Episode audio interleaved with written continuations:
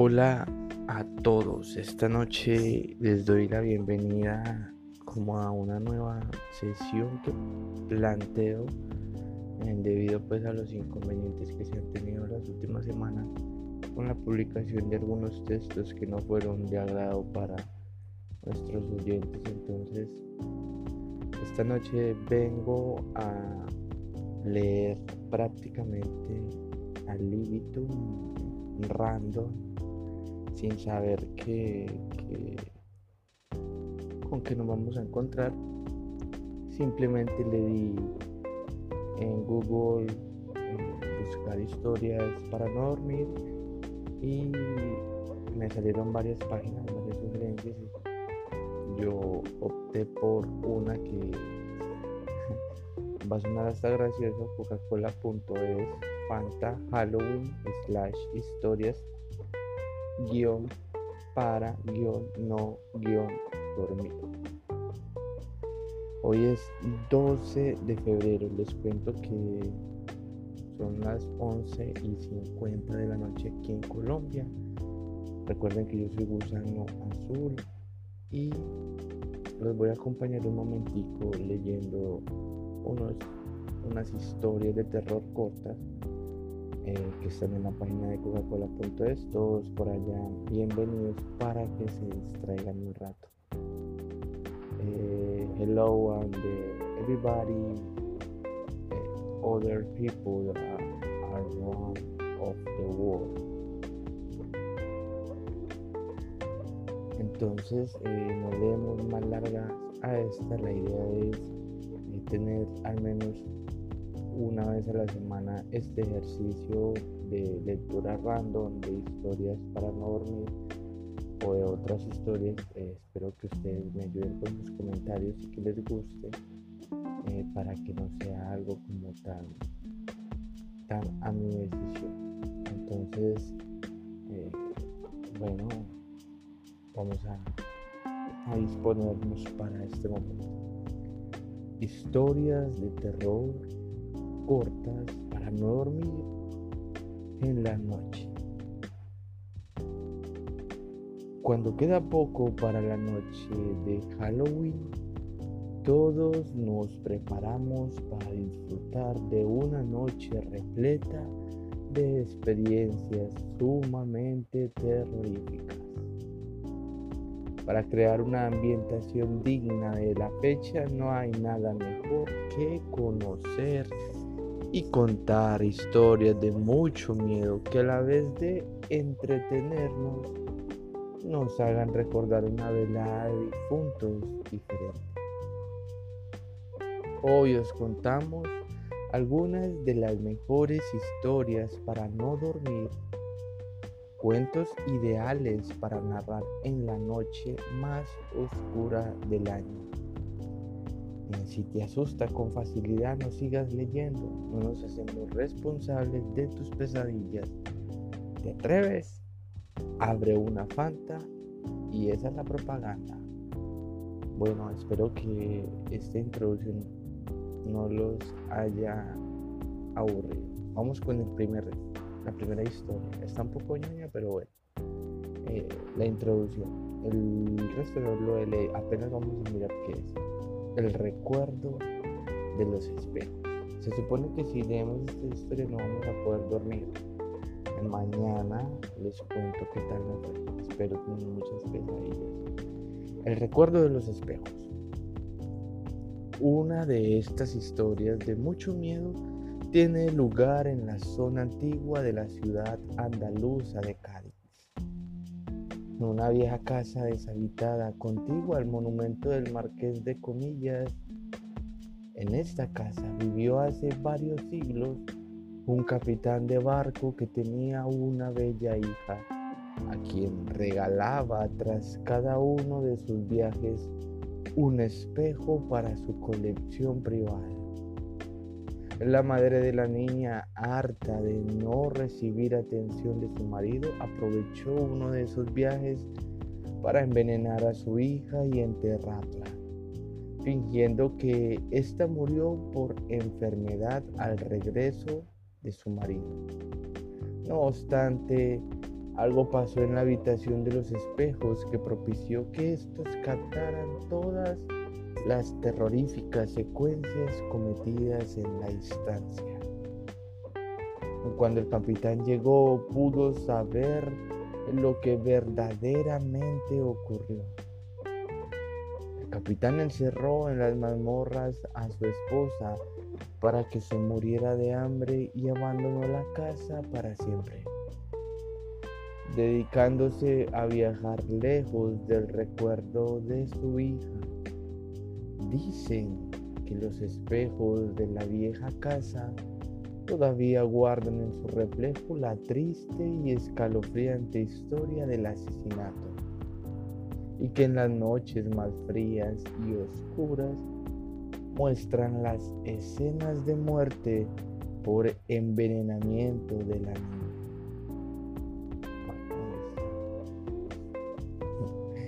Está me puso a pensar, me puso no está digamos, que terrorífico, pero sí está chévere. Agradecimientos a Coca-Cola.es, Fanta, Halloween, historias para no dormir, por dejarnos este material en la web al servicio de todos los usuarios que quieran compartir un buen momento de galletas, Coca-Cola y lecturas. Vamos con el segundo, vamos a ver qué tal el siguiente. Fantasmas en el panteón. Fue una noche de octubre, el 31. Hace mucho, mucho tiempo, unos jóvenes aburridos y gamberros en un pueblo decidieron entrar en el cementerio municipal y profanar la tumba de un viejo panteón. Al principio les pareció una idea muy divertida, pero sin saber por qué. La acción desencadenó un gran estruendo durante la noche. Los vecinos del lugar, alertados por el bullicio, acudieron armados al cementerio pensando que los dos jóvenes eran fantasmas, arremetieron con machetes y disparos de fusil hacia cualquier movimiento en el interior del panteón. Podéis imaginar el triste final que sucedió en esa sobrecogedora noche del 31 de octubre. La moraleja. Nada de liarla en los cementerios, que son lugares para respetar. Bueno, un poquito y tiene razón, sí, sí, es un lugar en el cual están nuestros descendientes y nuestros ancestros. Entonces por esa razón debemos eh, respetar esos lugares. Está bacano. Este me gustó más que el otro. La verdad que sí, no sé por qué. Está más corto, más reducido. Eh, quizás mucho más fácil de leer, pero eh, está muy bacano, está muy bacano. Aunque la moraleja es sí, pero bueno, gracias a Coca-Cola.es. Eh, bueno, son las 11 y 58 del 12 de febrero del 2022. Desde Colombia les estamos compartiendo esta sesión nueva de lecturas random en la web eh, de cosas que no dejen dormir, ¿cierto?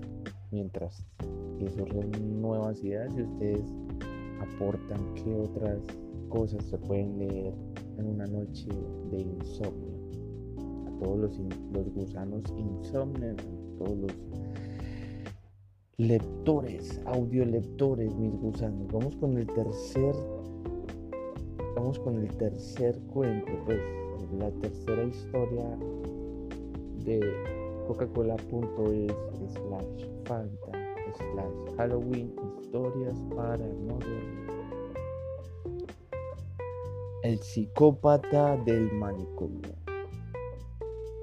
Cuenta la leyenda que un loco se escapó de un manicomio en plena noche de Halloween.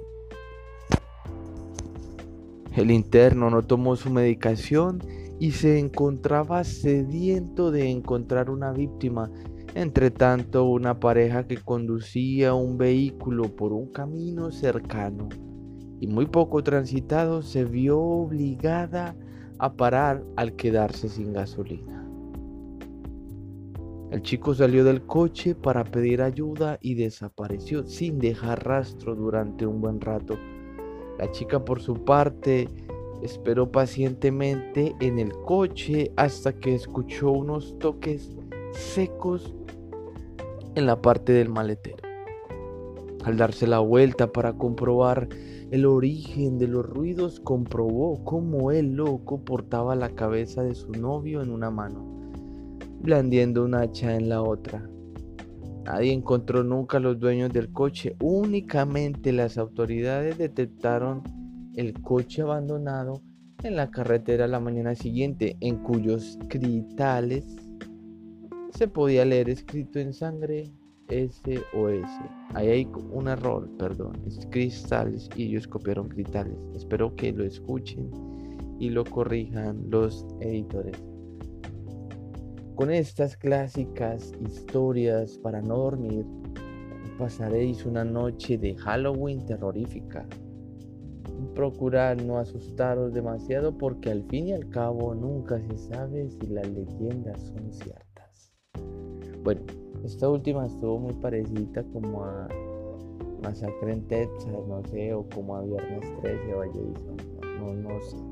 La verdad, esta no, me gustó, no me gustó.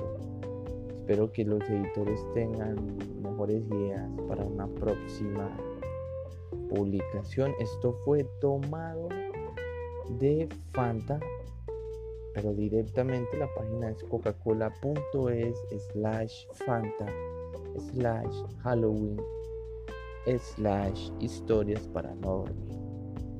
Bueno, vamos a mirar por acá otra que podemos encontrar. Vamos a poner historias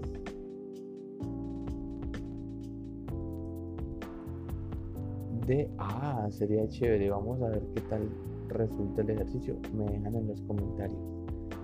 Historias de hay alienígenas.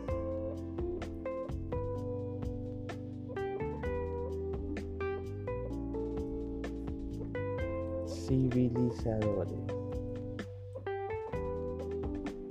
Vamos a ver qué es. ¡Ay! Chucho. Se cayó el internet. No, imposible. No, no sale nada. No sale nada. Alienígenas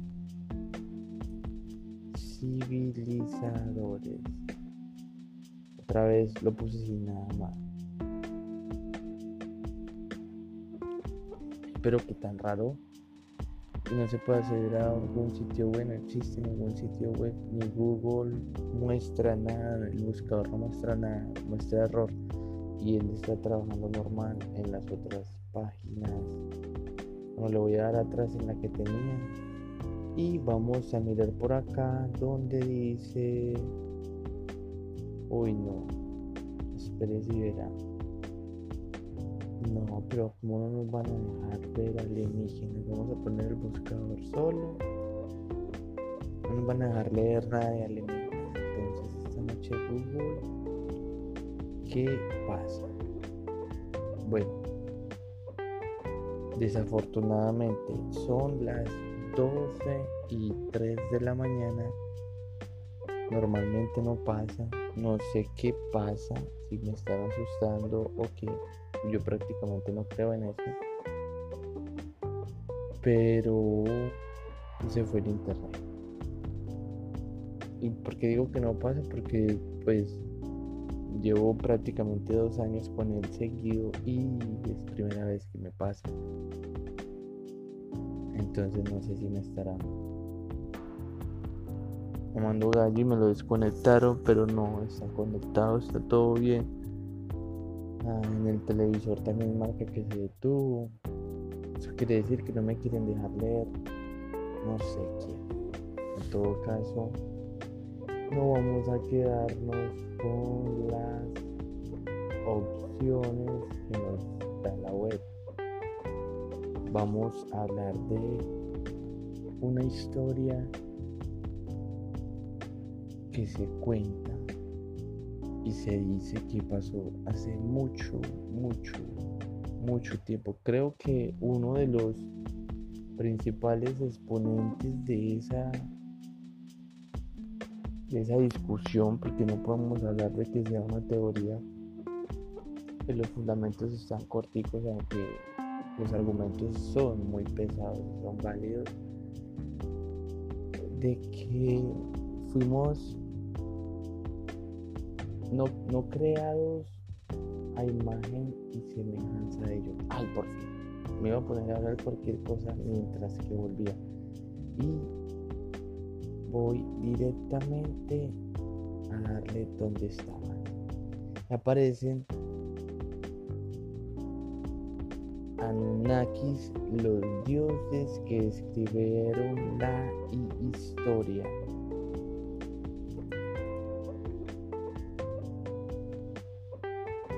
Hay uno que dice la carretera de los extraterrestres, la puerta de entrada.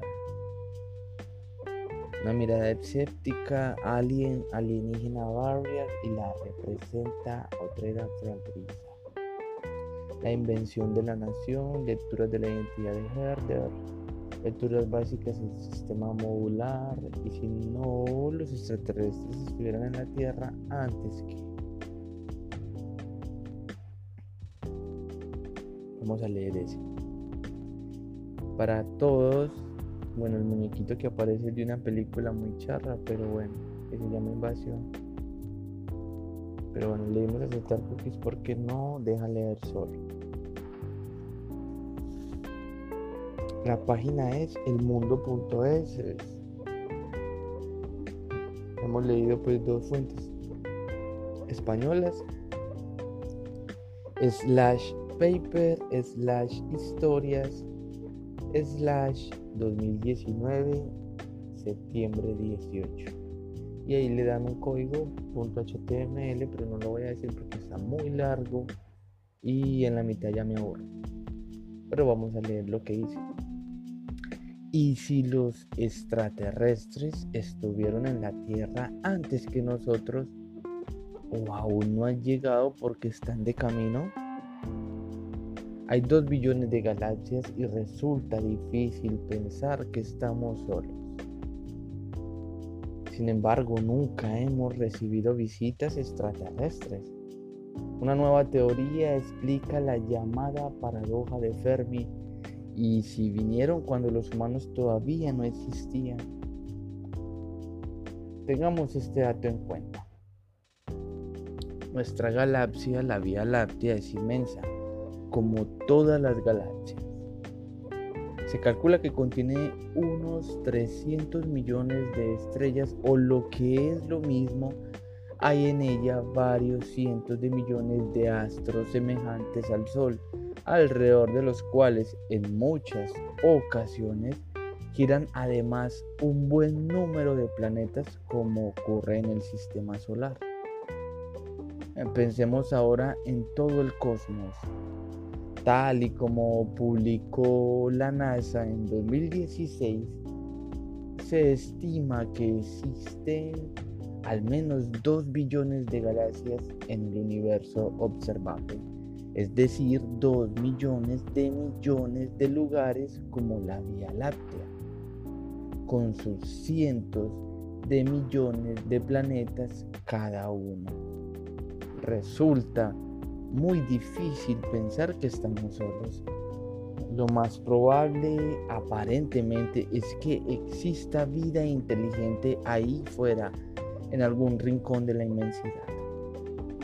De hecho, es tan probable que existan otras formas de vida inteligente que el universo como que no existan en absoluto.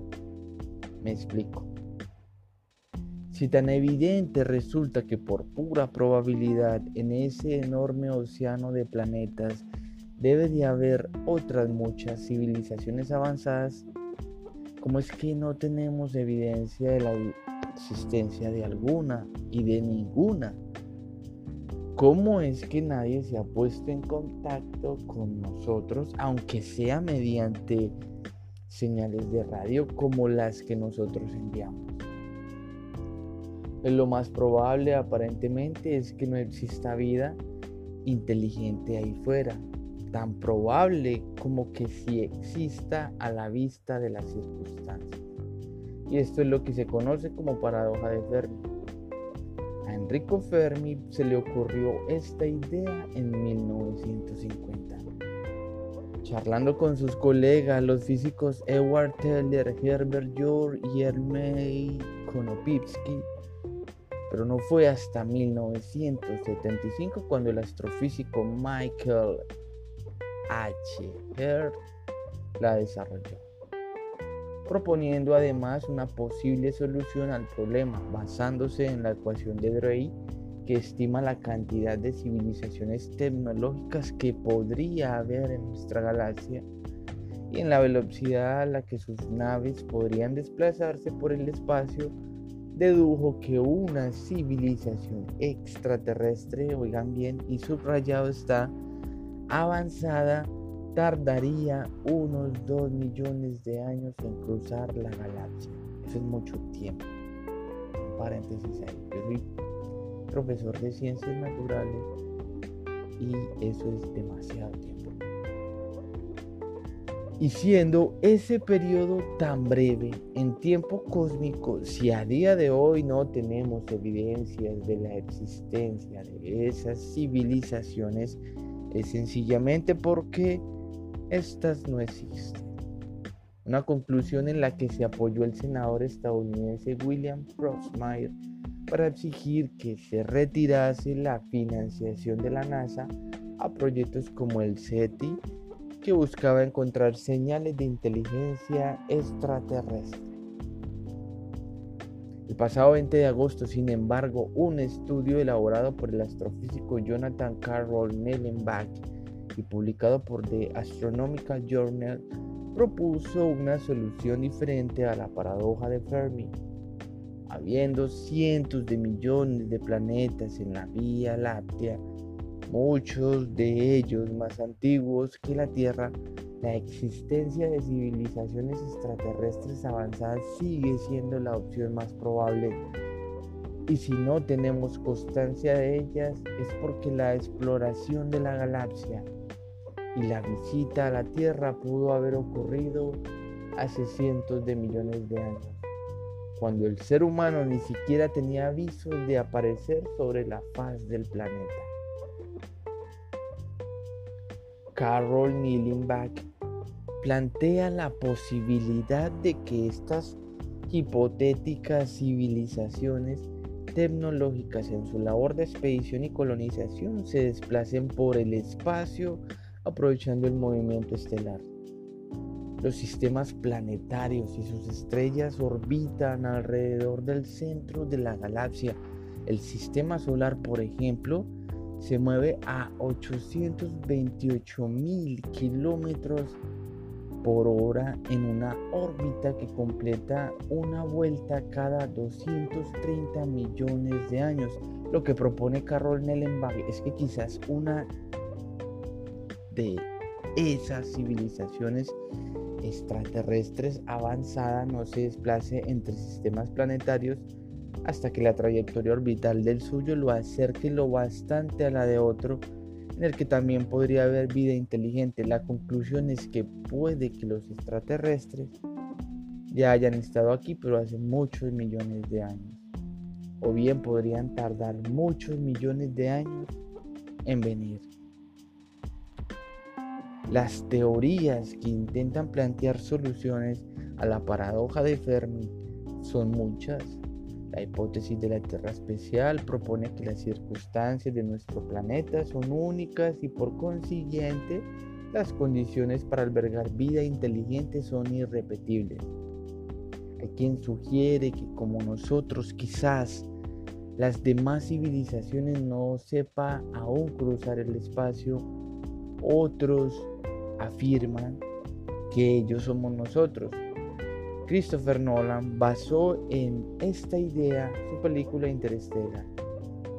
Fermi sostenía que toda civilización desarrolla su tecnología con el potencial de exterminarse como hacemos los humanos, pero también ha habido científicos menos categóricos como Carl Sagan, quien tachaba de atrevida la tesis de Michael. Hare basada en la velocidad de desplazamiento de las naves, ya que los procesos de expansión y colonización siempre son mucho más lentos, como demuestra la propia colonización que los hombres realizaron hace siglos en la Tierra al descubrir el Nuevo Mundo. Este no se colonizó a la velocidad a la que se desplazaban los caballos. En realidad, y tomando como referencia lo impredecible que es el comportamiento humano, puede que el esfuerzo por conjeturar por qué civilizaciones enteras, en caso de existir, se comportan como se comportan, tengan algo de idealista, de iluso o de loco. Aunque por otra parte echando un vistazo a lo que ocurre en la Tierra, observando cómo los humanos nos tratamos entre nosotros y a nuestro propio planeta, parece bastante lógico que cualquier extraterrestre que nos esté contemplando no tenga ganas ninguna de visitarnos. Honestamente yo correría hacia el lado contrario. Una, una buena forma, perdón ahí, terminar tiene esta escritora, hay que darle las congratulations a This is right. A este escritor, a Manuel de Lorenzo, lo pueden encontrar como arroba manu-de Lorenzo. Muy buena, muy buena forma de explicarnos que existen teorías como la paspermia, en la que se plantea o la colonización extraterrestre, aunque eh, hay una muy bonita que se llama Mundos en colisión, en la que se plantea prácticamente lo mismo, pero con bases de organismos eh, unicelulares en ese, caso, o, con eh, enzimas o, o sustancias bioquímicas que permitieron la interacción entre, entre lo que en el momento había, porque no podríamos pensar pues que no había nada, que estaba esto vacío. Tendríamos que ser muy ilusos también de creer en ello. Yo pienso que debe ser una mezcla de ambas. Había algo acá y llegó algo a mejorar. Quizás esos patrones genéticos, esos factores genéticos, no sé. Pero a mí me late más por ese lado. Estos días planteamos una discusión chévere con lo que es el cuento del creacionismo y las teorías evolutivas, tanto las que están